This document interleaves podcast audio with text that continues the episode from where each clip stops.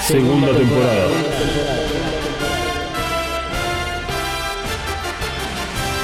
The Reveal Series.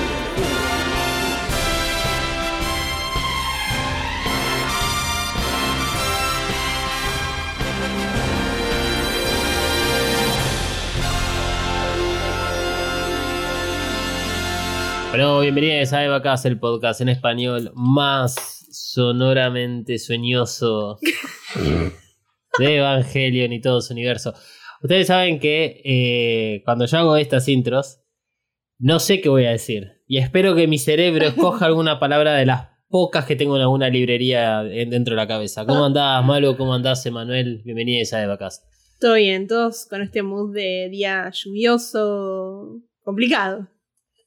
Queremos ir a dormir una siestita, Sí, Sí, sí. pero bueno, sí, sí. acá estamos, poniéndole el pecho a vacas. Muy poco del pecho le estamos metiendo. acá. ¿Qué, qué tal, Emma? ¿Cómo está la lluvia en tu casa? Que estás como lejísimo, a 25 cuadras tal vez. Mm, Buenos días. y Mojada está la lluvia. Está mojada la lluvia, menos mal. Hay, hay cosas que en el mundo espero que nunca cambien. Como que el agua sea mojada, Sí. La lluvia linda y el verano que no exista. Sería hermoso. Eso sí es complicado que cambie. Sí, yo me pregunto a aquellas personas que son Team Verano, especialmente los que son Team Verano dentro de Capital Federal, vamos a decir Capital Federal, o, o estas grandes zonas de Argentina donde la humedad alcanza niveles del 140% en verano justamente, que los invitamos a que vean Evangelion, que es un, un anime, un- el reveal incluso, constantemente en esa temporada horrible de verano las cigarras todo el tiempo. Sí, sí, sí. eh, y algo, o sea, que yo lo vivía mucho viviendo en Tucumán, el tema de las cigarras y el calor infernal. Sí, realmente me puedo situar en esa situación y es bastante horroroso. Sí. Tucumán, verano. Todo lo que no queremos en la vida. Perdona a los oyentes tucumanes que sabemos que, que están ahí al, al pie del cañón. Que bueno, vayan a. eh, ustedes saben, Parque 9 de Julio Sí. en Capital de Tucumán. Ajá. A En la verano. a la tarde. Es este, insoportable el, Sí. el ruido que hay a, a cigarras. Bueno, eh, hablamos de cigarras porque cigarras forma parte de Evangelion, obviamente. Pero estamos acá reunidos para hablar de Evangelion 3.0 más 1.01, Thrice Upon a Time, porque este es el episodio donde vamos a hacer la tercera parte del análisis que comenzamos hace tres semanas, casualmente. En, no, en realidad, sí, sí, hace casi tres semanas. Hace mm, menos de un mes que la película se estrenó, que la pudimos ver todos. Eh, hemos dado nuestras primeras impresiones, hemos dado más o menos ya cuál es el panorama general que tenemos sobre esta película y con estos episodios lo que estamos haciendo es justificar ese sentimiento encontrado con lo cual hemos, digamos, terminado de ver la película y decir, ah, ok, así que es esto. Bueno, ocho años esperando esto.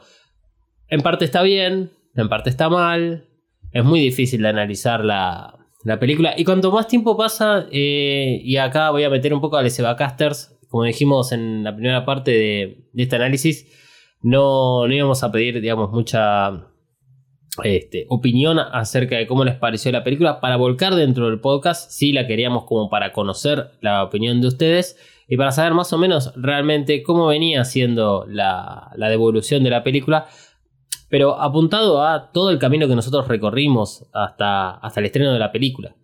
Eh, y una de las cosas que, que, bueno, han, han surgido ahí en sus comentarios tiene que ver con, por ejemplo, esta necesidad de analizar la película, pero también entendiendo el tiempo. La película fue estrenada en 2021 tras varios meses de atrasos por la pandemia, después están todos los años de atrasos por solamente la producción. Y este, por último, hay que recordar que en 2007 sale la primera película. Hay un gap de. eh, son 16 años. De, o sea, en realidad no es un gap, es, es, es, un recorrido, es un rango de 16 años donde el mundo cambió muchísimo. Entonces, eh, esta película es realmente difícil de analizar por todo ese contexto. El contexto político, socioeconómico, social también. Eh, que bueno, yo creo que le cae con más peso eh, la crítica a esta película, por lo menos la crítica que nosotros le estamos haciendo, porque tenés de comparación al anime que, bueno, nunca se cuestionó en términos tal vez sociales o económicos o políticos o de coyuntura, qué es lo que quería representar la película, la- el anime. Las películas sí creo que hay mucho que analizar en relación a la coyuntura. Porque siempre está el caso de la típica estaban sin presupuesto para el anime o estaban sin presupuesto para el Evangelio. Yo no sé si estaban sin presupuesto. En realidad sí lo sabemos, ya lo hemos hablado y, eh, em, y el documental de Hideaki Anno confirma el hecho de ese rumor de la falta de presupuestos. ¿Tenían falta de presupuesto para hacer el anime? Sí, pero el problema de los últimos dos episodios se ve reflejado en los tiempos de trabajo, como Anno ha demostrado durante todo ese documental, es un desastre planificando. Así que, antes de comenzar el análisis tercera parte de Evangelion 3.0 más 1.01 Thrice Upon a Time, vamos a recordarles cuáles son las reglas, porque esta película va a ser analizada como tal, o sea, como una película que tiene que cumplir lo básico de cualquier historia. No habrá comparación con el anime porque las historias ya no son coincidentes, excepto la parte del final, que es más relacionada a Eno Evangelion, que no la vamos a hablar en este episodio. Si bien esta película parece validar la teoría del loop, eso lo vamos a dejar para episodios futuros. Asumimos además que viste las películas anteriores, o sea, EVA 1.11, EVA 2.22 y EVA 3.33, y que escuchaste toda la segunda temporada de EVAcast. Analizaremos la película por etapas para poder ir entendiendo de a poco todo lo nuevo que nos trae el cierre de Evangelion. A partir de este momento hablaremos con spoilers porque la película está muy disponible y no hay excusas para poder verla tanto de forma legal como ilegal. Lo único que se mantiene sin spoilers son nuestras redes sociales. Te recordamos que este episodio corresponde al análisis de la película, de sus personajes, de la narrativa construida, de la historia y de la verosimilitud del desarrollo de la misma dentro del mundo creado, siempre tratando de ser objetivos dentro de nuestra ideología característica. Así que ahora sí, Estamos todos acá y es momento de comenzar con el análisis de Evangelion 3.0 más 1.01 Thrice Upon a Time. Le vamos a pedir a Misato que nos indique el despegue y arrancamos. Evacas cuenta con el apoyo de Coven Studio. Coven Studio. Maquillaje y nail art para todos. Desata tu magia entrando en tiendacoven.empretienda.com.ar. Pedí tus Present Nails personalizadas y recorre la tienda virtual. Como oyente de Eva EvaCast tenés un 10% off en el checkout de tu compra utilizando el código KAORU. Kaoru, Nagisa Kaoru. K-A-W-O-R-U. Kaoru. Kaoru. Visita tiendacoven.empretienda.com.ar y el Instagram arroba coven.estudio.ba. Coven Studio, Made in Hell. La promoción no incluye envío, válida para Argentina. Antes de abrir los paquetes de figuritas que tenemos para este episodio, acá hago entrega de los paquetes a la señorita Malu. Avisamos que, como podrás haber notado, los episodios de Vacas están siendo del orden de una hora de duración, hora y media. Esto es porque nos dimos cuenta que es contraproducente para nosotros y para ustedes brindarles un análisis en un solo episodio de 4 horas. Como mío. Como mínimo, claro. Además, en la encuesta que hicimos a comienzos del año, uf, fue hace muchísimos años, ¿sabes? Fue hace muchísimos años el comienzo del año. Sí. Algunos, ¿Cuándo fue? Ayer que te pregunté si era 2020 o 2019. Sí, no, acuerdo. por favor, no. En, la encuesta que hicimos a comienzos del año, algunos de ustedes manifestaron la presencia eh, de episodios larguísimos y la preferencia de bajarlos a un término un poco más escuchables. Así que estamos de acuerdo, porque además la garganta no nos da para tanto. Claro. Igual le puedo poner pausa y eh, seguir escuchándolo después. Sí, pero hay, hay otro tema que tiene que ver con la gran cantidad de podcasts que se incrementaron digamos, en su producción a lo largo de toda la pandemia. Entonces uno también está más acostumbrado a escuchar podcasts. Y, y cortar un episodio a la mitad también significa que te- después te vas a olvidar. Mm. Y en el caso de Evangelion, donde tal vez le tenés que prestar cierta atención para detalles o bueno, de estas cosas que nosotros hablamos, eh, es relativamente interesante escucharlo de, una- de un saque. Mm. Este, sí. Eh, justamente dividir el análisis de EVA 3.0 más 1.01 en episodios de una hora aproximadamente nos permite desarrollar mejor nuestros análisis y no tener que correr contra el reloj. Si bien parece que no vamos a terminar nunca estos análisis, y vos tendrás obviamente muchas ansias de conocer más detalles, preferimos ir lentos en la carrera del análisis a que andar inventando explicaciones. Ahí palito para la gente de YouTube. Mm. Eh, hay mucho clickbait en YouTube. Eh, el otro día también estaba viendo. Me pasaron en realidad, no lo vi, pues ya, ya a ese canal lo, lo- lo cancelé. No lo cancelé porque no me gusta lo que dice, me parece toda una estupidez y punto. Bien. Eh, fuera de si es evangelio o no. Sí.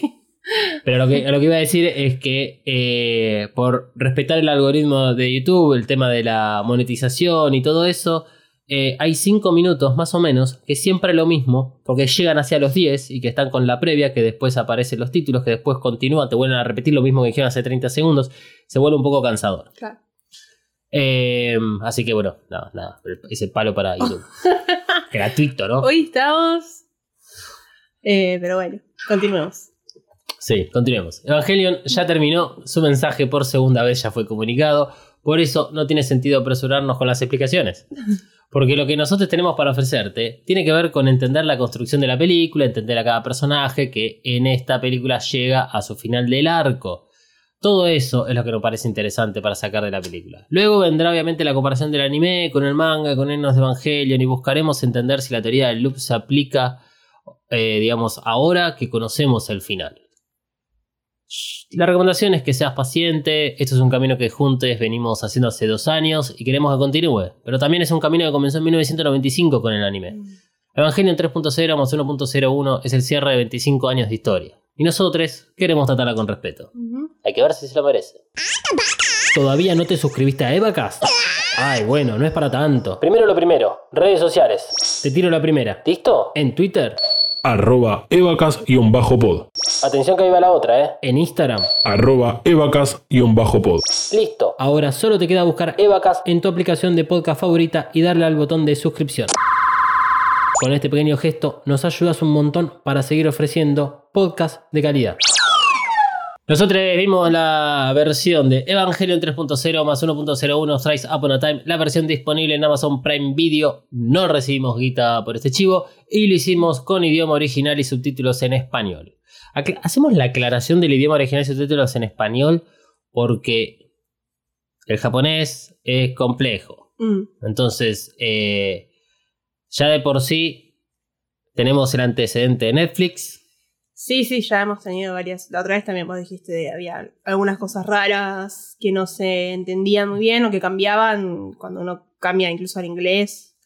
Exactamente. Pero bueno, Entonces, Ya. este, ya haremos el curso de japonés avanzado. sí, si alguien conoce a alguien dentro del QI, nos puede contactar por mensaje privado y algo arreglamos. Ahora sí, continuamos con el análisis. Te recordamos que para hablar de la película utilizamos un sistema completamente arbitrario que consta de abrir dos paquetes.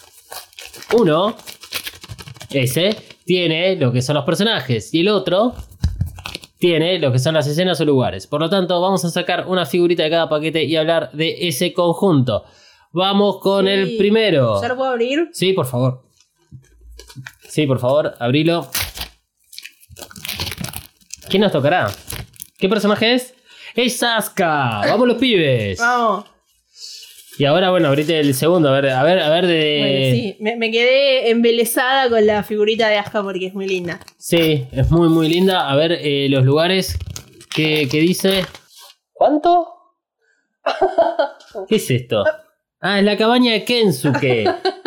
y la factura de Metrogas completamente rota. Sí, acá está la otra parte.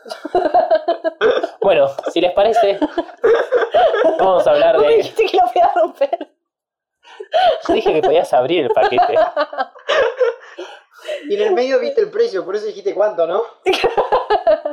Justo la parte del precio la que corté. El invierno estuvo duro. Una sola estufa para toda la casa. A gas, por suerte, digamos, porque si hubiese sido electricidad nos moríamos. Listo. Bueno, si les parece, hablemos de Asuka y su comportamiento dentro de la villa. Me parece un buen punto de partida para hablar de su personaje porque esta película nos trae una increíble revelación. No sé ustedes, pero yo necesitaba algunas explicaciones sobre Asuka. Más allá del parche, cosa que nos ha dejado sin dormir a más de uno, era necesario que le den una identidad por fuera de comillas, ser piloto de un Evangelion y su relación con Shinji. O sea, hasta el momento es como que era lo único que conocíamos de Asuka. Obviamente sabemos cuál es la gran revelación y si estás escuchando este episodio sin haber visto la película, es tu última oportunidad para pausar el episodio de vacas porque se viene un major spoiler alert. Se revela que Asuka es un clon de la serie Shikinami, o sea, que es igualita a Rey. Cuando hablemos del final nos meteremos en tratar de entender quién sería la Asuka original, o de dónde mierda sale el alma, o de todas esas preguntas que ahora no nos vamos a hacer. Porque queremos entender cómo es descubrir un clon. Recordemos que en EVA 2.22 nos informa que Asuka ya no tiene el mismo apellido que en el anime, ahora se llama Asuka Shikinami Langley. Lo único que, que respeta es el Langley. De acuerdo a las explicaciones de Hideaki Anno, el cambio se hizo para que el apellido suene más japonés y similar al de Rey, cosa que ahora entendemos por qué. Mm. Shikinami, como otros nombres en Evangelion, corresponde a un barco de la Segunda Guerra Mundial. En este caso, Shikinami es un destructor japonés del tipo Ayanami. Right. O sea, más relacionado imposible. Imposible. El anterior apellido de Asuka era Soryu. Ujú. Asuka Soryu Langley también japonés, pero este, de otra, otra camada de barcos de la Segunda Guerra Mundial. Eh, ¿Qué opinan ustedes sobre la revelación de Asuka como clon? ¿Gustó o no gustó? Vamos, vamos por eso. Si quieren arranco yo. Dale. Dale. A mí me gusta que Asuka haya recibido un poco de atención. O sea, más tiempo en pantalla. Por un lado, me parece una buena idea darle un sentido completamente contrario al que conocemos del anime para seguir sumando diferencias en el Reveal of Evangelion y presentar una nueva historia. Pero por el otro lado, me molesta que sea un clon, porque de alguna manera la convierte en un descartable, en algo que fue un objeto más de Ikari para lograr su objetivo. Pasar del personaje presentado en el anime a esto, para mí es bajarla a un lugar que no, digamos, de no protagonismo y medio de olvido. Eh, a mí sí, un poco me puso triste porque es como, bueno, quería ver otra historia quizás de, de Asuka, pero, eh, ¿qué se llamó? Me gustó la, la revelación esa igual. Eh, un plot twist, un plot twist que, que no esperamos ni a palos, creo. No, creo que, que no. A- a- Eh, per- perdona, a lo sumo eh, lo, lo- lo hubiese tal vez entendido muchísimo más si la Asuka de, de EVA 2.22, que es la que termina infectada con Bardiel, hubiese muerto y vuelto, digamos, de esa forma. Pero Claro. claro, nunca no tendríamos la relación Bardiel con Asuka. claro. Eh, pero, qué sé yo, me pareció dentro de todo lo más interesante que pasó en la película. Eh, y está triste, pero bien. Claro. Claro, o sea, no, no- está mal.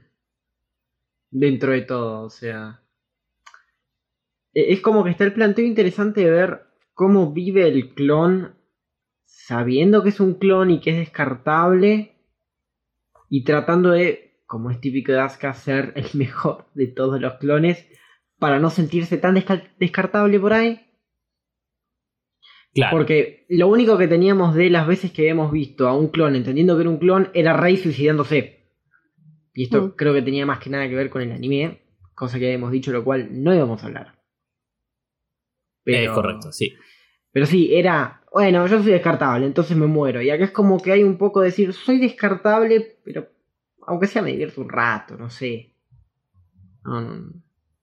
Bueno, a, eso quiero llegar con, con la primera parte de- del análisis de Asuka. Digamos, yo no me acuerdo cuando vi el anime eh, de cómo me sentí o me impactó cuando nos, nos enteramos o te enterás cuando Rey 2, o sea, esa Rey 2 es un clon. Eh, o sea, a mí que me gusta la ciencia ficción, desde que soy chiquito, la verdad es que no me llamó la atención para nada la idea de algo que sea un clon y estoy familiarizado con un concepto. Creo que hoy en día si vos, si vos estás viendo cualquier serie, película, un libro, lo que sea, y te mencionan un zombie, no te vas a preguntar qué es un zombie. A lo sumo te vas a preguntar qué clase de zombie. Claro. El que corre rápido o que corre lento. Exactamente. Entonces, acá, bueno, es. Bueno, hay un clon. La, la- la maravilla de- del clon de Rey 2 en el anime es que es un clon con un alma que no le pertenece originalmente a, digamos, al material genético del cuerpo de Rey. Complicadísimo esto. Y que después cuando tenemos a Rey 3, eh, el material genético sigue siendo el mismo, pero es, es diferente esa Rey 3. eh, hablamos mucho so- sobre eh, Rey 3, es uno de los mejores personajes que tiene el anime, ya cuando va terminando porque pega un, un super salto ese personaje. Em, pero entonces, con Rey 2, eh, digamos, qué sé yo, pude ver esto de cómo se comporta, se, se comporta un clon, eh, pero siempre me sentí bien, digamos, como entretenido. de, de ver, digamos, al, al clon. O sea, en alguna manera me imagino así un futuro para la humanidad cuando hablemos sobre clones o cuando se destraba un poco la situación eh, gesta, gestación. O sea, el tema de, la gesta. Eh, o sea, te- tengamos en cuenta que tal vez un clon tiene como las mayores eh, implicancias de laboratorio. O sea, eh, en el caso de Rey, que lo podemos mencionar puntualmente, fue realmente diseñado, creado en un laboratorio. Eh, la Rey del anime tiene una habitación este, que, que estuvo en esa durante muchos años, que era un laboratorio, que ni siquiera simulaba ser una habitación real, era simplemente como una habitación de un hospital. Eh, y todos esos como cositas que tiene Rey 2 se pueden ver en diferentes lugares donde hablen de estos clones o de hablen de una humanidad en la cual existan los clones. Mm. Eh, lo cual me hizo acordar a, a lo que es este Un Mundo Feliz, eh, que es este, una novela, es la novela más famosa, en realidad, del escritor británico Aldous Huxley, escrita en 1932. Básicamente la novela es una distopia, como todas las novelas de ciencia ficción, en general sí, pero que anticipa el desarrollo de la tecnología reproductiva, cultivos humanos e hipnopedia, manejo de las emociones por medio de drogas, que combinadas cambian radicalmente a la sociedad. Nice. El, el libro ese arranca, donde es un recorrido por una fábrica de vientres, todos artificiales. Qué loco. Es re loco. Este, o como Nien Flax, película que nadie recuerda de Charlize Theron, si mi memoria no me falla. eh, donde, bueno, spoiler alert, ya que nadie la vio, porque es malísima la película. el- hay un villano. Ese villano, hacia el final de la película, te enterás que en realidad son clones del estilo Rey, porque son clones por generaciones. O sea que solamente puede existir uno a la vez y que ese que existe y es el que tiene el poder tiene que entrenar a su sucesor, que es el mismo. Claro. Ok.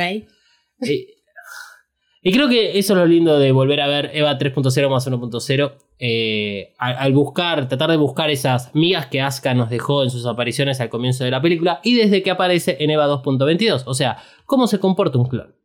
En Evangelion sabemos que eh, los clones son de un material genético que eh, usualmente pertenece a una persona que ya no está entre nosotros, en el caso de Rey sería Yui, y el alma puede ser impuesta o, bueno, en el reveal la situación de las almas cambia completamente y no es declarado. Así que es probable que nunca nos enteremos acerca de cuestiones relacionadas al alma, por lo menos con datos eh, oficiales. Mm. Para mí es interesante el recurso de representar a Asuka como un clon a utilizar su desnudez, que es una de las primeras cosas que nos llama la atención cuando vemos la última película. Está cuidada, digamos, eh, la vemos de la misma manera que vimos a Rey 2 saliendo de la ducha de los anteojos de Ikari, que tenía puesto Shinji en aquella clásica escena de Shinji entrando a la casa de Rey. En Evangelion la desnudez los utilizan de una forma muy clara. Tenemos tres casos. Al estar desnudo, estás expuesto y no hay forma de mayor vulnerabilidad que esa. Creo que hay eh, diálogos textuales que, que hablan acerca de la desnudez de esa forma. Cuando hablan, por ejemplo, de Lady Phil o de cómo es la composición de los seres humanos. Se, suele utilizar mucho la representación de, de la desnudez en este caso. La otra eh, forma que la usan es para utilizar, eh, es para avergonzar a sus personajes. Si veníamos de que están muy vulnerables, además es para avergonzarlos. Como Shinji saliendo en bolas del baño de Misato, cuando se encuentra a Pem Pem ahí en la ducha, esa es una escena más allá de que es comedia, qué sé yo, o sea, Shinji se siente avergonzado y nos demuestran de que Shinji está avergonzado de su cuerpo. Y la otra, que es una escena del anime, que es cuando Rizko tiene que enfrentar a Cele en uno de los últimos episodios. Esta eh, eh, tiene que responder acerca de, de una situación que ocurre en el anime y está desnuda. ¿Por qué está desnuda? Porque es una humillación por parte de Cele hacia Risco. Pero la otra forma es para caracterizar a estos clones. En el reveal, a Rey no le importa estar desnuda a Shinji cuando él se pone los anteojos que guarda como recuerdo. Shinji tendría eh, que haber sospechado que Rey Q, ya estamos hablando de Eva 3.33, que no era la Rey que rescató. O sea, cuando entra la casilla esa que está ahí al costado del Dummy Black Plant, ella se está cambiando y ocurre exactamente lo mismo. Y en ambas ocasiones, el que se avergüenza es Shinji, no es Rey. Rey es mostrada desnuda dentro del tanque LSL, que la mantiene viva, algo que es habitual en su vida. Durante todas estas escenas de desnudez, los cuerpos de los personajes no son representados de una forma sexual, porque justamente no es el objetivo que buscan. Están desnudos, sí, pero la cámara no se enfoca en sus atributos y lo mismo con las animaciones, digamos. No, no, ocurre lo mismo en las escenas donde hay desnudez que en las escenas de Marie corriendo con un plug suit puesto. Dentro de un Evangelion que además está suspendida ella eh, en un entry plug con LSL, con lo cual no debería haber movimiento. Pero bueno, o sea, a los que les gusta pasearse con Marie, que lo hagan. Entonces llegamos a la villa, de esta manera, donde Asuka está desnuda frente a Shinji, y esta es la, el conjunto de figuritas que nos ha tocado. Nos pone en el primer plano esa indiferencia que vimos previamente con Reikyu, con Rei y con todo lo que conocemos del anime. Ahí tendríamos que haber adivinado que era un clon, porque esa fue la primera pista. Yo creo que la frutilla del postre es cuando Kensuke entra y le tira la toalla encima como diciendo, ¿otra vez? ¿Puedes vestirte? ya típico.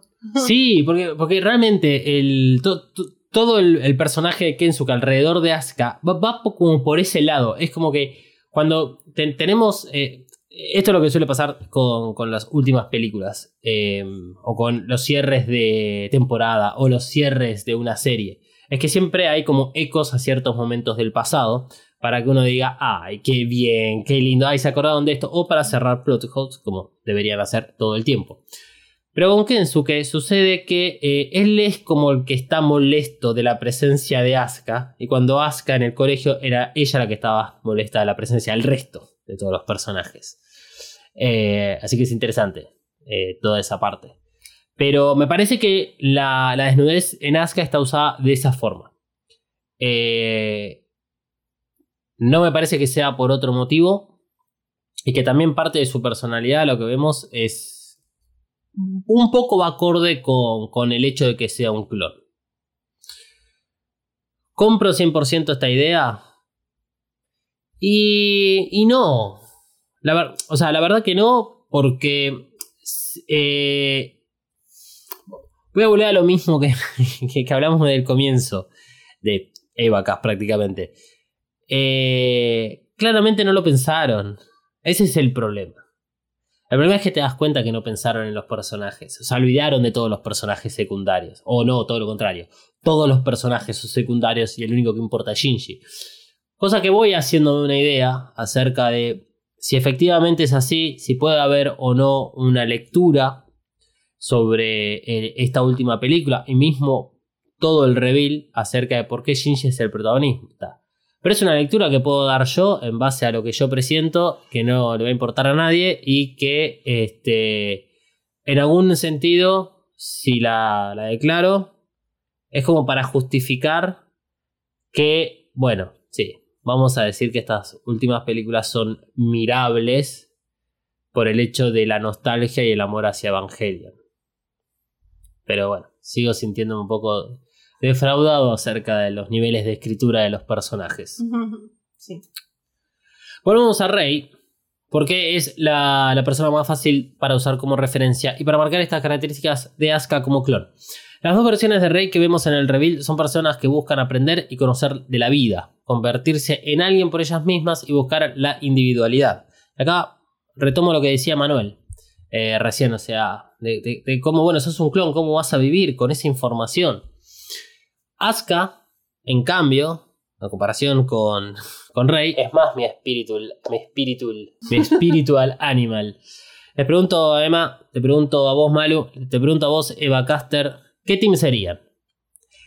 Ya se me entran en Twitter o en Instagram, arroba evacas-pod o a ambas este, cuentas, y ahí nos mencionan o nos mandan un DM para que me, nos digas qué team vas a hacer, si Team Rey o Team Asuka.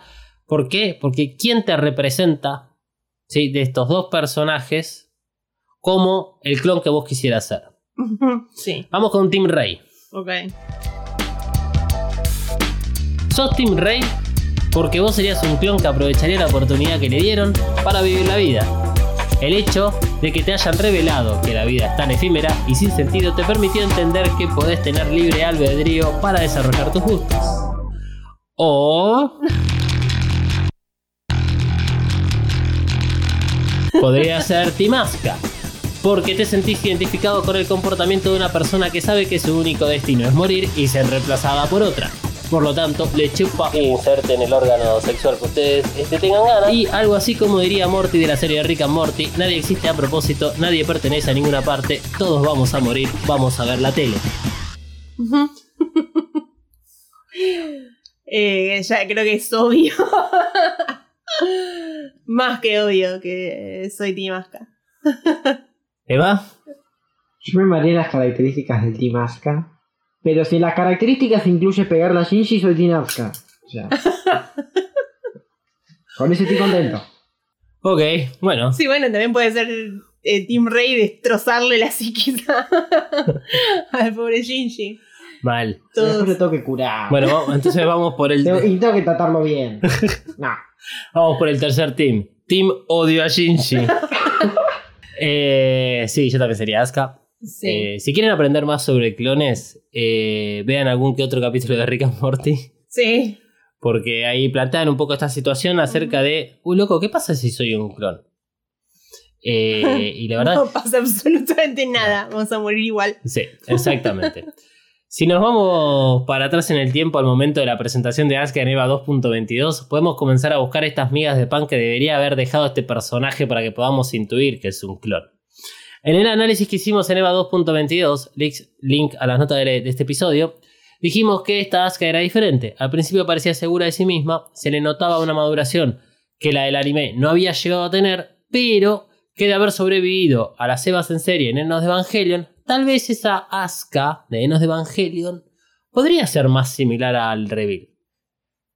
Por eso Asuka siempre nos pareció un personaje interesante en el Reveal, el personaje que más polémica generó por las decisiones que tomaron sus creadores de cambiar el arco del personaje. Si traigo en este momento la teoría del loop, yo creo que parecería que Asuka la cumple. Obviamente excepto por el final. El final porque queda, queda fuera de lo que es la teoría del loop. Esto es importante entender acerca de la teoría del loop. La teoría del loop solamente se cumple si es algo cíclico. Pero si ya se rompió el loop, el- que es lo que sucede con el final de eh, Evangelion, a través de lo que vimos en la cuarta película, ya no va a haber mucho más a, hablar sobre la teoría del loop. La teoría del loop se, cumpliría hasta cierto punto donde eso se rompe y bueno, continúa la- la nueva historia. Eh, ¿Por qué digo que Asuka podría llegar a caer dentro de la teoría del loop? Durante el anime la vimos transitar su propio dilema del erizo, crecer y derrumbarse hasta sentirse inservible, para luego alcanzar el cielo con las manos al entender que su madre siempre estuvo protegiéndola gracias a que abrió su corazón y bajó la guardia. En el final de Enos de Evangelio nos deja una Asuka que logra salir del mar de LSL, una Asuka que decide volver a vivir sus propios miedos con todos los conocimientos y experiencias vividas en el anime. El reveal parece colgarse de esta idea y nos regala escenas en EVA 2.22 de Asuka hablando con una muñeca como si fuera un objeto más de su colección, siendo la muñeca la representación de su infancia y de su madre, algo que volvemos a tener en EVA 3.0 más 1.01, pero ya su significado es diferente. En el reveal parece que tenemos una versión evolucionada de la Asuka del anime, una versión que en un viaje de ascensor entiende por qué pilotea y habla con Misato maduramente. Pero también esta versión es más distante que la anterior, menos demandante y egocéntrica, que de acuerdo a EVA 3.0 más 1.01 cree haber gustado de Shinji.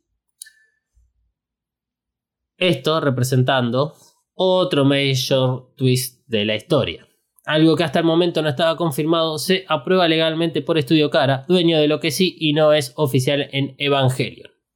Si bien no vamos a entrar en detalles ahora sobre este hecho, acerca de si Asuka gustaba o no de Shinji, porque acá tenemos otra vez una complicación sobre la palabra Suki en el lenguaje japonés, Asuka en EVA 2.22 se muestra celosa de Rey y se pone a cocinar a modo de competencia. Como dijimos en ese momento, no es suficiente esas escenas de las chicas cocinando como para establecer un vínculo amoroso. Con la última película se confirma. Nuevamente, tenemos que rever la parte del subtítulo, idioma y todo eso.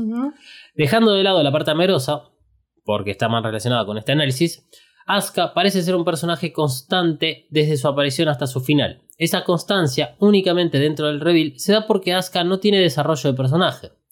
El personaje en EVA 2.22 se apoya en la historia del anime. Durante esa película no nos preguntamos sobre su origen, porque sabemos de dónde venía Asuka, que venía de Alemania, que es una genia pilotando, etc. Solo cuestionamos esa información que conocíamos previamente cuando la vemos con la muñeca o cocinando. Es, pará, ¿Por qué habla con muñecas si le tenía miedo antes?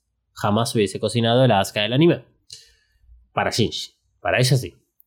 En EVA 3.33 no aparece casi nada, y lo único que importa es que al verlo a Shinji le quiere pegar. Algo súper común y lógico en ella o en Emanuel. El resto de sus apariciones están relacionadas a la acción y a las batallas, escenas que no son usadas para el desarrollo de Asuka.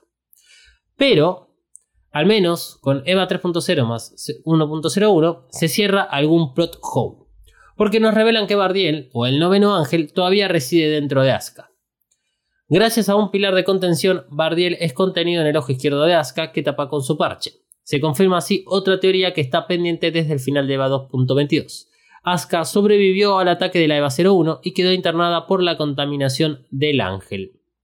Y si bien no nos cuentan estos detalles, ¿podemos entender el enojo de Asuka con Shinji al comienzo de EVA 3.33? Se nos revela que Asuka está enojado con Shinji porque no tomó ninguna decisión cuando la EVA 03 fue contaminada por Bardiel. Esto lo dice Shinji y Asuka acepta esta declaración.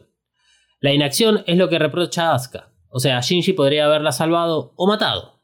Cualquiera hubiera estado bien para Asuka, pero Shinji no hizo nada e Ikari fue el que decidió por él. Esto debería ser suficiente para entender que Asuka se entera previo a EVA 3.33 qué pasó realmente con la EVA 03. Volvemos al tema de los clones. Pues si yo fuera un clon, y soy consciente de eso, supongo que tendría un comportamiento similar al de Asuka. Imagínate si vos te enterás que sos reemplazable, que te mantienen viva únicamente porque tenés un ángel que debería ser destruido o consumido por un Evangelion, y que te podría haber evitado todo eso si Shinji hubiera hecho una cosa u otra. Yo también estaría enojado con Shinji, en ese sentido. Así que volvemos a la clásica respuesta de los pro vida ¿Vos te hubieses eh, eh, eh, abortado? Abortado mismo. O, o- o- o qué hubiese pasado si tu mamá te abortaba? Yendo. O sea, ¿me, me entendés? Eh, por eso estoy más enojado por el trato que recibe Asuka. O sea, otra vez. Cuando la EVA 13 la consume, la destrucción es un eco de la referencia a la pelea de Eva- en EVA 2.22 y la EVA 03 con Bardiel. Es un maltrato completamente innecesario para Asuka, más allá de que sea la Asuka que conocemos. Pero si nos sacamos al anime de la, de la cabeza, también es un maltrato el hecho de que sea tratada únicamente como un objeto. Como decíamos en el episodio pasado, sabemos que Hideaki Anno en el anime fue capaz de presentar personajes femeninos que contribuyen a la trama con personalidades profundas y desarrolladas, que no son únicamente utilizadas para el crecimiento de otros personajes. El reveal es un espejo de todo eso. Acá o sea, un espejo porque refleja lo contrario. ¿sí? No es un reflejo, es un espejo. Risco, Yui, Rei, Asuka, Mari, Misato están solamente por Shinji. Y encima no tienen nada de desarrollo de personaje. Y nuevamente, si, el, si el reveal hubiese estado solo por fuera del anime, no existía el anime, no conocíamos Evangelion antes del 2007, este análisis hubiese sido completamente diferente. Pero así como el reveal utiliza muchos conceptos dados por el anime que no los van a explicar en el reveal porque vos ya viste el anime, o si tenés alguna duda, andá y mirá el anime y después escuchá a Evacas. Entonces, eh, disculpen si tenemos que andar todo el tiempo haciendo este tipo de aclaraciones, porque los que hicieron esa relación fueron los creadores. Los creadores fueron los que dijeron, no voy a desarrollar este personaje porque viene así del anime. Y vos ya lo sabes. Entonces sos un pajero. No están, nunca pensaron estas películas como un solo producto. Porque el mensaje es bastante claro. Cuando un personaje no es necesario, se lo mata. Y listo. ¿Saben cómo va el contador? Murió Kashi y lo hizo heroicamente al dejar todo para salvar al mundo. O sea, dejó a su amada mujer que tenía a su futuro hijo en el vientre. Igual que Kaoru, a quien también le explota la cabeza como a Rey. Dos personajes que los matan así como si nada. Y a Asuka le atravesan un cuchillo en la garganta para luego ser consumida por la Eva 13. Ni hablar de que también muere Misato y que mueren muchas otras personas más. Pero eh, pi- piensen cuál es la utilidad de, de- de estas muertes.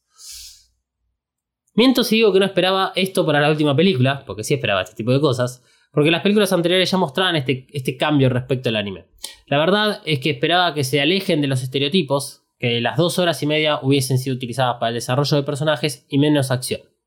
Shinji solo crece a costa de las muertes de personajes o sus desgracias, y se nota mucho esta forma narrativa. El Reveal of Evangelion es un shonen hecho y derecho. Traigo rápidamente la situación de, de Shinji cuando ve que le explota la cabeza a Rey. What the fuck. O sea, Shinji ya se había levantado, ya había roto en llanto, ya había logrado avanzar mínimamente y ya a partir de ese momento sabíamos que Shinji iba a cambiar rotundamente y que se iba a empoderar de alguna forma para encarar la parte final porque era obvio que era lo que iba a suceder. Tenías que matar a Rey. Y sí, why not? Probablemente la respuesta es, ah, si no hubiese estado muerta, Shinji nunca hubiese dejado la, la villa, entonces, no, no sabes, además no están juntos en ningún tiempo, el Shinji entendió que esa rey no es su rey, se lo dice, y, y una de las cosas que, que le dice Shinji en ese momento es, yo no puedo dejar de verte como rey. Punto. Claro. Eh, ¿Era necesario que muera Asuka? Bueno, en este caso sí era necesario que muera Asuka. Primero porque te lo empiezan a decir a lo largo de toda la película, desde el primer instante que aparece Asuka. Es obvio que va a terminar en la muerte porque Asuka está en ese. A- a- a- Asuka ya superó su propio velatorio. Está esperando que literalmente venga la muerte. Eh, en el caso del resto de los personajes, bueno, tenemos la muerte de una persona que no creíamos que se iba a morir, como es el papá de Kensuke Mm. que lo utilizan para que Shinji entienda que tiene, tiene que hablar con su padre antes de que suceda algo más trágico. ¿Viste? O sea, Sí. ¿Qué más? peguémosle un tiro a Misato para justificar la muerte, porque si no, no la podríamos justificar. Pues ya está herida. Ah, pero no importa, ¿eh? Sobrevive hasta tal punto en el cual entonces no era tan grave la herida. Claro.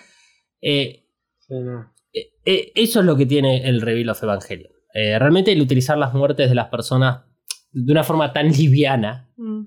para, para solamente lograr que Shinji vaya subiendo esa escalera hasta enfrentar a su padre, es absurdo. Yo dije que es absurdo, no digo que está mal, ni bien, son eh, recursos narrativos.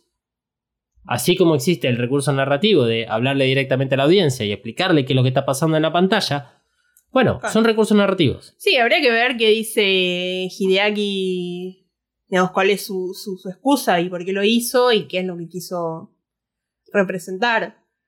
Capaz, no creo, ¿eh? Pero capaz si lo explica, si le damos la posibilidad de decir, eh, sí, la verdad que lo hice para esto.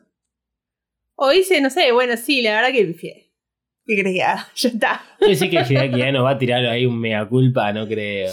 No, no, ni a palos. Pero, qué sé yo, creo que estaría bueno que diga, que dé explicaciones. Habla el país. ¿Vos, Emma, querés este, comentar algo acerca de todo esto?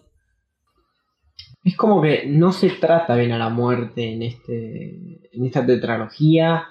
Y volvemos al anime, donde se trata muy bien y es todo tan pulido. Y es como, bueno, se murió. ¿Quién queda en la lista? Eh, claro, esta. eh, eso es algo que no, no- no lo había ni, ni- ni siquiera pensado. En, en- en cómo los personajes no reaccionan ante estas muertes. Es que Asuka muere y Mari dice, uy, perdón, Misato es como que ni se entera. Y vos decís que raro. Capaz habría que ver cómo es también el, el- el tema de la muerte para los japoneses. Habría que ver si, si lo tratan también de una manera tan como liviana o qué sé yo. Sí, o sea, yo lo entiendo, pero también eh, de la misma manera tenés a Midori Kitakami, que es este, la, la de pelo rosa, que eh, está desesperada por cagarlo a tiros a Shinji para que no ocurra otro nuevo impacto y por, el- por lo tanto no muera más gente. Y sí, bueno, pero entendela, estás hartísima. o sea, flaco, esto se acaba ya. Toma, boom. Tenés como esas dos varas Sí. en, en la película, como medio no se corresponde. Regresando a lo de Hideaki Anno, de si va a dar explicaciones, tengo varias teorías. La primera, no creo que te escuche eh, con todos los fajos de dólares que tienen los oídos. Segundo, eh, te va a responder, no sé, estaba muy borracho. Estaba muy en pedo. Esa noche me puse la nuca con saque, cosa que está muy bien, Sí, porque sí. el saque es riquísimo. Eh, dijo, "Bueno, ya fue. Yo creo que la más probable es un poco lo que sucede eh, y que vemos a través del documental, es que, bueno, yo voy a, es- a reescribir todos los guiones hasta cierta fecha. Y en esa fecha, lo que está, está. Claro. Creo que va más por ese lado. claro. Yo voy a ir agitando mis brazos así y si te pego va a ser tu culpa.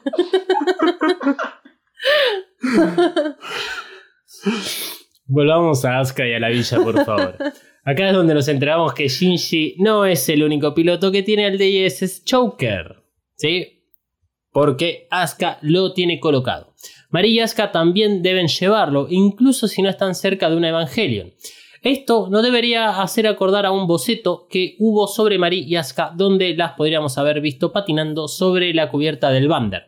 El boceto de la mano del mismísimo Yamashita, que es el diseñador de personajes de todo lo mecánico, todo lo tecnológico, las ciudades, armas y todo eso, o sea, de ese tipo de personajes, es el que ha este, hecho esta ilustración, en la cual, bueno, acá la, estoy bien mostrando para la gente, eh, que estamos acá en la mesa, que somos Pance, Malu, Emma y yo. El boceto fue, este, digamos, dibujado por la mano derecha del mismísimo Yamashita y nos muestra a Marie de pelo azul largo patinando sobre la parte cóncava de una de las antenas parabólicas del Bander. Asuka también con eh, patines, con el, choker, o sea, con un choker puesto en su cuello, pero está sentada al borde de la antena. Esta ilustración fue firmada en el borde inferior derecho por Ikuto Yamashita con fecha 2010, o sea, luego de haber salido EVA 2.0 y previo a la publicación e incluso producción de EVA 3.0. En la ilustración, Asuka y Mari llevan el collar que hoy sabemos que es el 10 Choker. Esta imagen, al salir eh, EVA 3.0, ganó relevancia en foros como EVA Geeks o en, en Reddit porque hubo gente que dijo, ah, me acordé de esto. Entonces, tal vez está relacionado. Y ahí empezaron con teorías acerca de quién eh, era Asuka, quién era Mari. Más que nada, eh, en los rumores y las teorías se enfocaron en Mari porque en Asuka ya se, se entendía que este, era la misma del anime. Y a lo sumo lo que estaban interpretando con el tema del choker es, bueno, ¿por qué lo llevan únicamente los pilotos?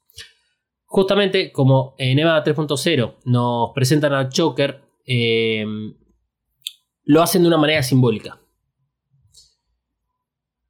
Esto es textual de, de- del momento en el cual le, le comunican a Shinji que tiene puesto ese dispositivo, que es el castigo y la falta de confianza de la organización Wille para las acciones que hizo Shinji en lo que se conoció como el casi tercer impacto. Obviamente está la parte funcional del choker. En EVA 3.0 vemos que es como un dispositivo en el cual puede evitar que este Shinji genere otro impacto. También lo dicen de esa forma la gente de Vile.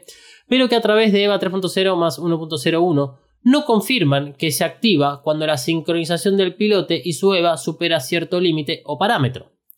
Al activarse el choker, previene la fusión del piloto y que éste desaparezca dentro de la Evangelion. Obviamente, presuntamente se puede decir que volviendo inmortal el alma del piloto o al piloto dentro del Evangelion. Pero esta sincronización, que depende del piloto, puede provocar más daños, como un impacto. El hecho de que el, el DSS Choker sea algo común en los pilotos habla muy bien de la perspectiva que tuvimos en EVA 3.0. Pero a mi gusto, en EVA 3.0 más 1.01 tiran a la basura esta idea simbólica, no la parte funcional, sino la simbólica. El Choker no representa un símbolo de castigo por haberse mandado una cagada, en el caso de Shinji, que es así como nos presentan al Choker. El Choker ahora es un símbolo de identificación de las personas peligrosas o raras. Midori Kitakami, la chica de pelo rosa, y la que se muestra reacia con tener a Shinji a bordo del Bander, también se manifiesta en contra de Asuka y Mari cuando mencionan al Choker como una herramienta de control. Asuka no vive en la villa con el resto de los habitantes, o amigues que tiene por allá, porque ella está marcada. Ella es peligrosa al igual que Mari, que tampoco vive en la villa. Para colmo, y repitiendo algo que ya te dije, Asuka en la villa no está cerca de una Eva, y sin embargo lo lleva puesto. Claramente hay alguien que tiene el, digamos, la, password para deshabilitar el choker que se lo puedan sacar. Pero esto también habla del maltrato que reciben los pilotos. En el Bander, lugar donde sí hay dos Evas, y podría ser más razonable que lleven puesto el choker, Asuka y Mari duermen en una celda, como la de Shinji, y las celdas están protegidas y aisladas. Mari y Asuka son presas dentro del Bander, pero con ciertos privilegios, que no pueden escapar, digamos, de la crítica y disgusto del resto del staff de, de. Lo más curioso del DS Choker en esta película es que nunca funciona como es. Asuka es liberada previamente a su explosión. En Shinji no funcionó y se lo sacó Marie al final de la película. Y lo mismo ocurre con Marie. Tampoco, nunca se activaron. Por más de que Marie logra un alto nivel de sincronización con su Evangelion para eh, controlarlo en los momentos finales de la película y eh, fu- fusionarse o comerse el resto de las Evangelion. Entonces, ¿para qué se usa el choker en esta película? En EVA 3.0 más 1.01. Yo encontré tres usos. El primero es para marcar a los pilotos y diferenciarlo del resto de los seres humanos. Como objeto disparador de las emociones de Shinji, ya que al verlo vomita y recuerda a Kaburu. Y por último, como objeto de liberación de Evangelion, cuando Mari se lo saca a Shinji en el final. Y esto creo que es algo que vamos a notar eh, a lo largo de toda la trama que presenta la última película. Que eh, hay nuevos cambios en los personajes y en los objetos. Eh, es algo que cuanto más tiempo pasa, que voy haciendo los análisis, que voy viendo la película, más lo descubro. Es como si EVA 3.0 más 1.01 es un fanfic que toma elementos de las otras películas del manga y del anime para armar esta nueva historia que simboliza algo que termina siendo Evangelion. Porque la verdad que el Choker a, a mí me había representado un gran, un gran símbolo eh, eh, en EVA 3.0. Eh, hemos hablado acerca de las relaciones que hay, por ejemplo, el personaje de Kaboru como Jesus, a- a- a- digamos, en relación a su sacrificio, al morir por los pecados de los demás y todas esas pelotudeces. Por más de que nunca mencionan eso y que además la parte de la religión católica o, o el cristianismo no está presente en el Reveal of Evangelion. Excepto en la frase final de Fuyuski que, nuevamente, ¿quién, quién escribió esa línea de diálogo? Eh, pero el hecho de que a vos, que todo el mundo te juzga, que estuviste 14 años desaparecido dentro de un Evangelion, salís como si nada, como si hubieses abierto los ojos al instante después de haber salvado, o el, intento de haber salvado a Rey. Te colocan un dispositivo en el cuello, que te dicen que es para que vos no pilotes más el Evangelion, no te puedas sincronizar, no puedas generar más impactos, o sea, no te mandes la misma cagada que ya te mandaste, y que hay una persona que tiene el control de eso y va a decidir si vivís o morís. Y en la última película, ese símbolo ya no está, porque como sabemos, no fue tan grave lo que sucedió en el casi tercer impacto y en el tercer impacto, por lo menos en relación al personaje de Shinji, si bien él es el que origina las cosas, cuanto más vemos de la película, más forma parte todo de un plan de Ikari y todo el mundo lo sabía. Entonces, este, la verdad es que eh, deja de tener un poco de sentido eh, el, castigo de toda la sociedad a Shinji y por lo tanto el dispositivo, el DS Choker, ya no tiene e- esa, esa misma relevancia. ¿Por qué? Porque vemos que otros personajes lo tienen. Personajes que no se han mandado esas cagadas, personajes que además son los necesarios para que Vile pueda cumplir con su objetivo, que es evitar un nuevo impacto. Entonces, es estigmatizarlo. A mí me hizo mucho acordar a los números de serie en los campos de concentración de la Segunda Guerra Mundial por parte del nazismo. Eh, es algo que me llamó muchísimo la atención. Si bien puede ser que no haya sido hecho toda esta película como referencia o en relación a lo que acabo de decir. Pero, ¿cuál es el sentido realmente del choker? Insisto, no funciona en ningún momento. Solamente, o sea, funciona para que Shinji vomite dos veces. No sé, no sé qué opinarán ustedes. Ustedes, vos, Malu y Eva Casters, obviamente. Sí, no, yo estoy completamente de acuerdo. Sí, yo creo que uno de los mayores problemas que tiene esta película y que se nota bastante con este tema es que destruye bastante a sus predecesoras al punto de que las hace ver como muy malas o que todo lo bueno que habían construido a veces lo, lo cambia radicalmente. Un ejemplo creo que se nota bastante con el DSS Joker. Sí, sí.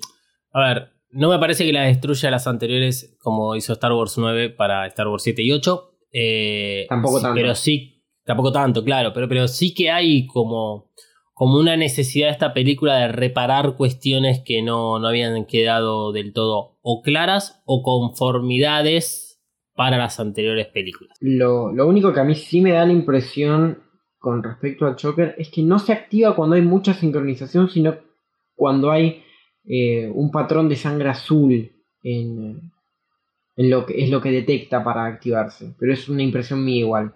Sí, e- e- esas cosas, a- ahí ya es hilar muy fino, eh, porque eh, tenemos que hablar de, la situación de Kaworu, y cuando hablamos de la situación de Kaworu acerca del choque, nosotros veíamos que Kaworu era como que estaba usando su poder para detenerlo, y no queda muy bien en claro en qué momentos son los que se activan. Lo que a veces tenemos son esto que decía Manuel, como el aviso de la detección de un patrón azul, y después vemos como resultado lo del Choker. Entonces, ¿para qué se lo dieron inicialmente a Shinji? ¿O para qué lo tiene Marie? No, yo creo que es por eh, el tema de. Recordemos que Shinji se supone, y esto es un poco de terreno de teorías, pero para hablarlo rápido, se supone que durante el casi tercer impacto se convierte prácticamente él mismo en el onceavo ángel.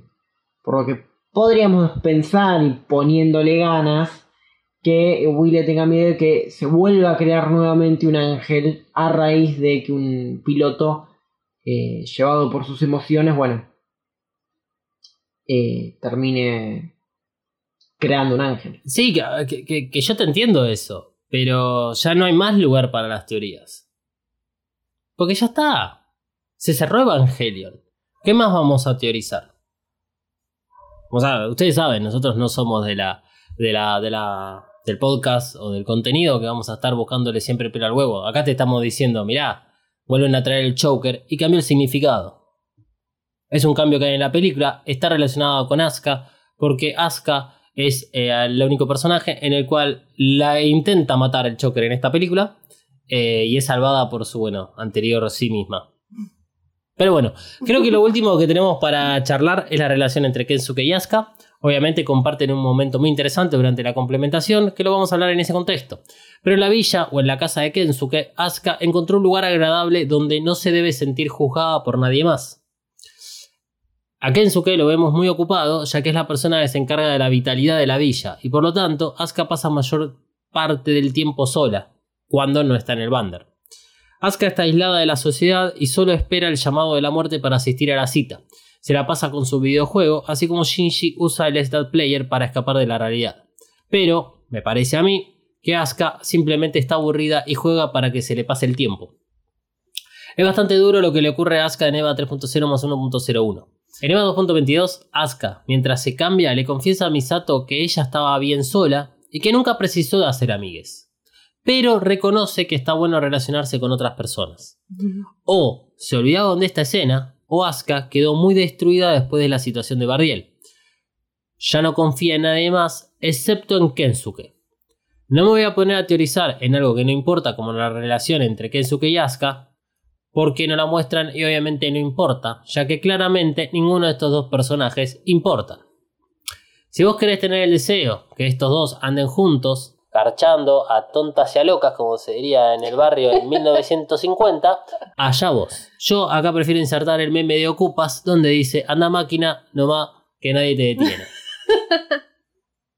Kensuke simplemente puede haber sido alguien que estuvo acompañando a Asuka y es alguien que no la discrimina por quién es.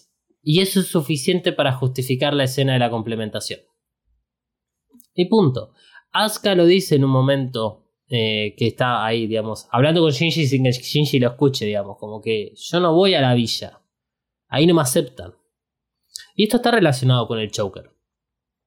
Ahora sí, para terminar, Asuka pasa tiempo junto a Shinji. Algo que es un castigo para ella porque claramente no lo soporta. No soporta su estado, no soporta que Shinji no pueda avanzar o superar ese estado en el que está. Asuka parece espiarlo por momentos y por otros parece que, que digamos, lo único que hace es este, cumplir órdenes de mantenerlo con vida. Pero todo tiene un límite, porque casi lo mata al tratar de darle de comer. Como he repetido varias veces en estos análisis, Shinji es el protagonista y todos los demás personajes están a su disposición. No es que Asuka sea una loca o le tenga mucha bronca a Shinji. Durante el periodo que Shinji pasa en la villa, previo a la muerte de Reikyu, vemos cómo ningún personaje es capaz de tratar a Shinji adecuadamente. O sea, a alguien, o sea, cómo tratar a alguien que está pasando por una situación traumática, que está en shock y que cae en una depresión. Lo vamos a hablar bien cuando nos toque la figurita de Shinji, pero todas las personas a su alrededor prácticamente le dicen, pa, no te deprimas. Listo, con eso piensa que se soluciona. Y por supuesto que Shinji está más que relacionado con Hideaki Anno y todo lo que veremos en EVA 3.0 más 1.01, que es un reflejo de la depresión de Hideaki. Pero este no es el momento para hablar de eso, porque se supone que hicieron cuatro películas para contarnos algo nuevo y que esperábamos que sea parte del todo. Insisto, personaje de Asuka, otro de los personajes no desarrollados. Sí, para. O sea, teniendo en cuenta todo lo, lo que le pasó y todo lo que cuentan y todo lo, lo que termina haciendo, faltan muchísimas explicaciones. O sea, ¿cómo cómo no, no, no aprovechar el momento para desarrollar un personaje que sabe o que no sabe si es un clon, digamos? Porque lo que es. O sea, nosotros creemos que es un clon por lo que se ve a través de la complementación. Y además vemos como que en algún punto de esa com- complementación nos muestran una escena en la cual como que hay una asca viendo otras ascas dentro de tubos. Entonces, ella es consciente que es un clon. Andás a ver a qué niveles lo, lo conoce. Eh, andás a ver qué pasó después del, de lo que fue la situación de Bardiel y que ella se despierta presuntamente sana. andás a ver a- después de cuánto tiempo. Sí. Pero tenés, o sea, vos plan, o sea, ellos, ustedes, creadores de Evangelion, plantearon todas estas eh, incógnitas. Claro. Y cómo no, no, no aprovechar la oportunidad, sabiendo todo lo que hicieron en el anime, para meterse en la psiquis de estos personajes. De cómo es un personaje que sabe que es un clon, cómo es un personaje que tiene un ángel adentro, cómo es un personaje que puede literalmente convertirse en otro ser. Sí, no, no, no quiero justificar nada, pero capaz es muy amplio para hacerlo, capaz se necesitaba mucho más tiempo.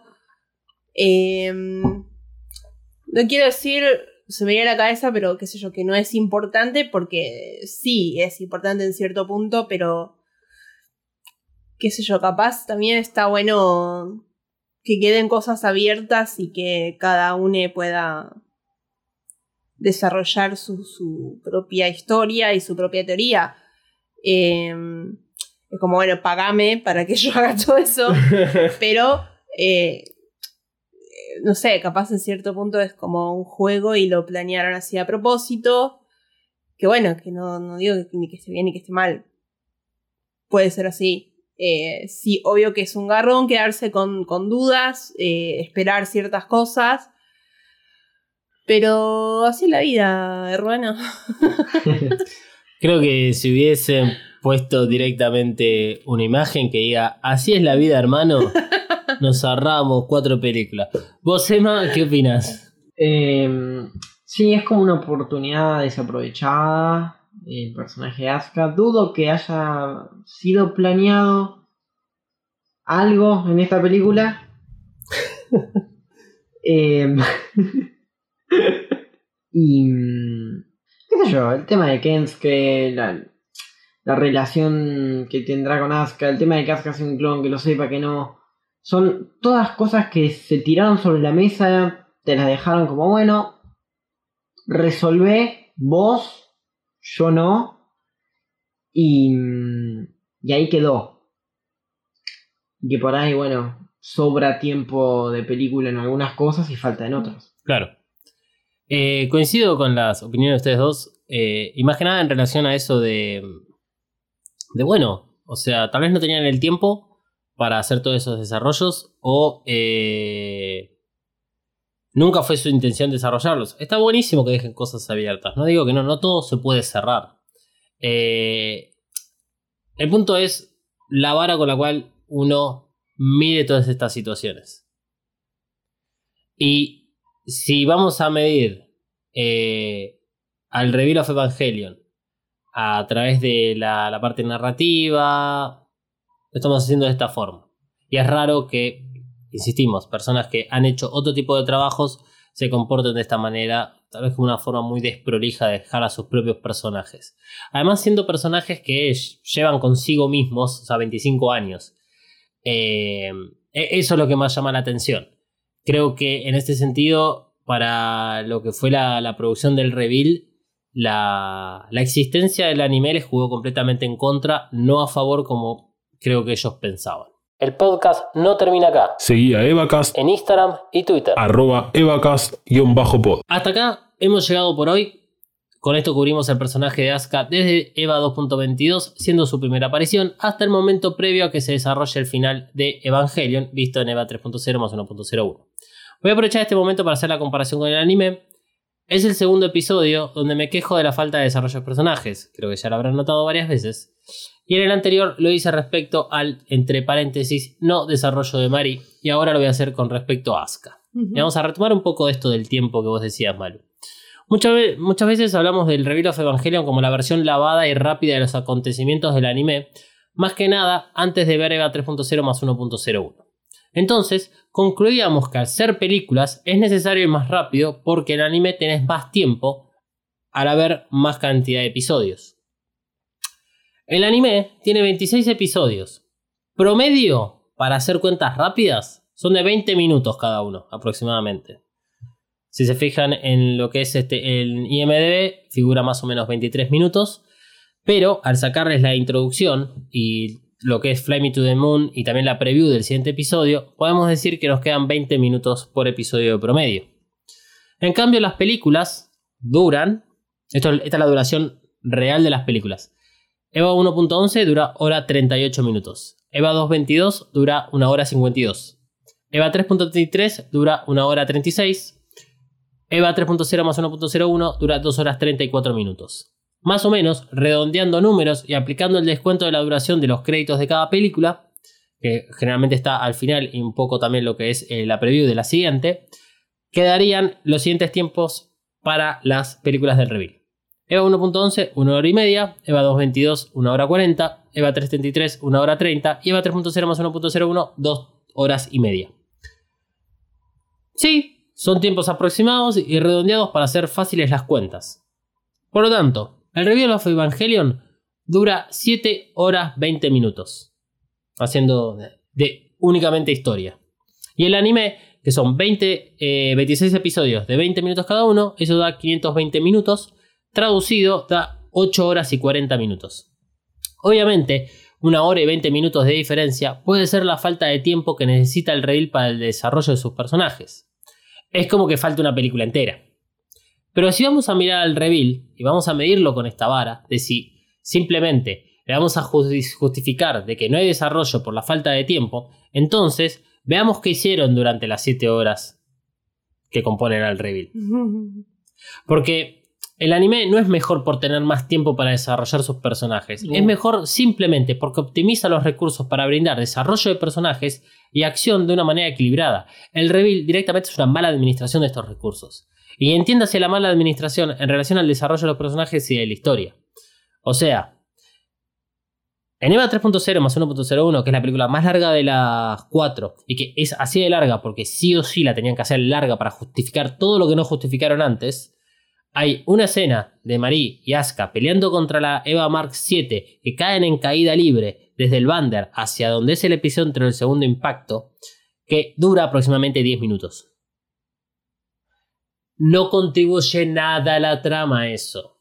¿Me entendés? Tenés la escena que hablamos en el episodio anterior de casi 11 minutos de película para contar únicamente la utilidad de los pilares de contención y generar la barrera anti-L y que Vile adquirió nuevas partes para sus Evangelion. Nada más. Entonces, no es excusa que el reveal tenga menos tiempo o tenga que ir más rápido. EVA 1.11 es un calco del anime. Si decidieron hacerlo de esa forma es porque ese era el punto de partida. Y, respetaron casi todo lo del anime porque estaban utilizando el anime como la base para construir el reveal. Después fueron a otros lados y siguieron por ese camino. Claramente un camino complejo, a mi gusto equivocado. O sea, porque... Porque sí, equivocado. Así que para cerrar, y retomo el concepto de esta etapa por la que está pasando el cine y la industria audiovisual, ya no se piensan las historias para desarrollarlas de una sola vez, ahora esta historia hay que explotarla lo más que se pueda para hacer más plata, para atrapar a la audiencia y lograr mayor engagement. Y Evacas no es ajeno a este concepto. Piensen en los episodios falopas que hicimos durante la segunda temporada. Es exactamente lo mismo. O sea, para el caso es lo mismo. Nosotros sabemos que los episodios donde no desarrollamos teorías o personajes o, no analizamos las películas son los menos consumidos por ustedes, porque tenemos la cantidad de escuchas por episodio eso. Y por ejemplo, el episodio de Vaca Friendly, que debería ser el episodio más escuchado, es el menos escuchado. ¿Por qué? Porque entran, ven esto, ya saben que no se va a hablar de Evangelion, no lo escuchan. es una lástima que no lo hayan escuchado, porque es un muy hermoso episodio que habla muy bien acerca de todo esto que estamos reviviendo con el Reveal of Evangelion y con la industria del anime en general. El punto es que esto no debería haber pasado con el Reveal of Evangelion. Kara y Hideaki Anno demostraron que tenían todo el tiempo y todos los recursos para hacer cuatro películas al mismo nivel que el anime. El documental muestra eso, no lo mostramos nosotros. O sea, ellos mismos permitieron meter una cámara que siga a Hideaki Anno durante, eh, creo que son eh, 1208 días, porque así se llama el documental, eh, donde ellos mismos van posponiendo las fechas, haciendo otros proyectos, Hideaki Anno tomando otros proyectos. O sea, no es falta de tiempo, no es falta de recursos. Es solamente que decidieron hacer esto. Y esto creo que es lo importante que tienen que entender. Y por qué estamos tal vez enojados con la última película. Y en general con el reveal. Porque esto fue una decisión a conciencia. No fue un tiro que salió mal, salís mal culata, donde, uh, no, tenía la re idea, pero me bajaron el presupuesto. Más allá de lo que pienses del reveal, haz un poco de introspección y pregúntate qué preferís o qué crees que es mejor, si el anime o el reveal. Y ahí tenés la respuesta. Así que antes de despedirnos, vamos a saludar a Tony Barrios de Imponderables, el podcast, que hizo un episodio especial dedicado a Evangelion y al reveal, donde dijo que Evacas había sido una inspiración. Así que muchas gracias, Tony. Te lo dijimos por Twitter, pero obviamente teníamos que hacerlo oficial a través del podcast. Si tenés un podcast y hablaste de Evangelion, compartilo, que nos gusta escuchar sobre Evangelion, obviamente. Además, agradecemos a El Camino del Samurái, podcast de la familia de Soshéroe, conducido por Mili. Evacas fue invitado a participar del último episodio y Dalmas fue la cara visible del evento. El episodio salió el viernes 20, casi en simultáneo que el, el anterior episodio de Evacas. Así que muchas gracias Mili y Lucas de Soshéroe por tenernos siempre en cuenta. Vamos con las noticias de último momento. A partir del sábado 4 de septiembre vamos a estar haciendo un watch party de toda la tetralogía de Evangelion. ¿Qué? Sí, se vienen varias noches sin dormir porque le vamos a meter mecha al programa de afiliados de Twitch. La agenda ya fue compartida por nuestras redes sociales, pero nunca está de más informarlo por acá por ser alguien que no lo escuchó. Si querés formar parte del Watch Party, solo necesitas una cuenta de Twitch, seguirnos obviamente en el canal de Twitch y una cuenta de Amazon Prime Video. Y eso es todo. Pero, además del Watch Party, el miércoles 8 de septiembre vamos a estar tomando la merienda con Cine Canela. Eso va a ser todo transmitido en vivo por Twitch. Sigan a Evacas en Twitter, en Instagram, en TikTok, en canal de YouTube, en Twitch y en muchos lugares más. Eh, las redes de Evacas, eh, si bien las damos al final del episodio o las damos a veces a, me- a mediados de- del episodio, son las que forman parte de la artística, que es arroba evacas-pod. Y eh, siempre mencionamos a Twitter e Instagram, que son los dos principales canales. Pero a medida que fuimos creciendo y pasó el tiempo, agregamos nuevos canales de comunicación. Eh, los más recientes tienen que ver con TikTok, Twitch y YouTube. Todo, todo Evacas se resume en un link que lo pueden encontrar siempre en la bio de nuestros, nuestras redes sociales. No importa qué red social, siempre van a encontrar un link que es el Linktree, en el cual están todos los botones de acceso directo para ampliar toda la información de vacas. Y siempre que vamos a poner cosas nuevas o que hacemos referencia, por ejemplo, a la foto que hablábamos, la ilustración de Ikuto Yamashita, la vamos a estar compartiendo. Si no aparece, digamos, en una story, si no aparece en, Twitter, porque, por ejemplo, es la necesidad de compartir un video o un link, esos links van a ser encontrados a través del link en la bios de cada una de las redes sociales. Hablando de redes sociales, arroba dalmas-ndg para eh, encontrarme a mí. A me pueden encontrar en mariana.flores.coven o coven.estudio.bea. Casi me olvido, pero no. Y a mí me pueden encontrar como arroba catstragi399. No me acuerdo dónde. En Twitter y en Instagram. No te preocupes que yo me acuerdo el de ustedes. Gente, nos vamos a estar viendo las caras mañana. sábado, domingo, lunes, martes, miércoles y será hasta la semana que viene. El podcast no termina acá. Seguí a Evacast, En Instagram y Twitter. arroba Evacast-pod. Evacast cuenta con el apoyo de Coven Studio. Coven Studio. Maquillaje y nail art para todos. Desata tu magia entrando en tiendacoven.empretienda.com.ar. Pedí tus press nails personalizadas y recorre la tienda virtual como oyente de EvaCast tenés un 10% off en el checkout de tu compra utilizando el código Kaoru. Kaoru, Nagisa Kaoru. K-A-W-O-R-U. Kaoru. Visita tiendacoven.empretienda.com.ar y el Instagram arroba coven.studio.ba.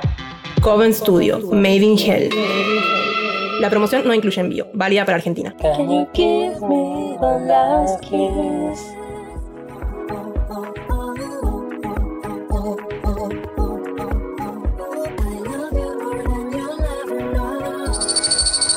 Evacast es un producto fabricado 100% en los headquarters de Mothercaster Media ubicados en Saavedra 3.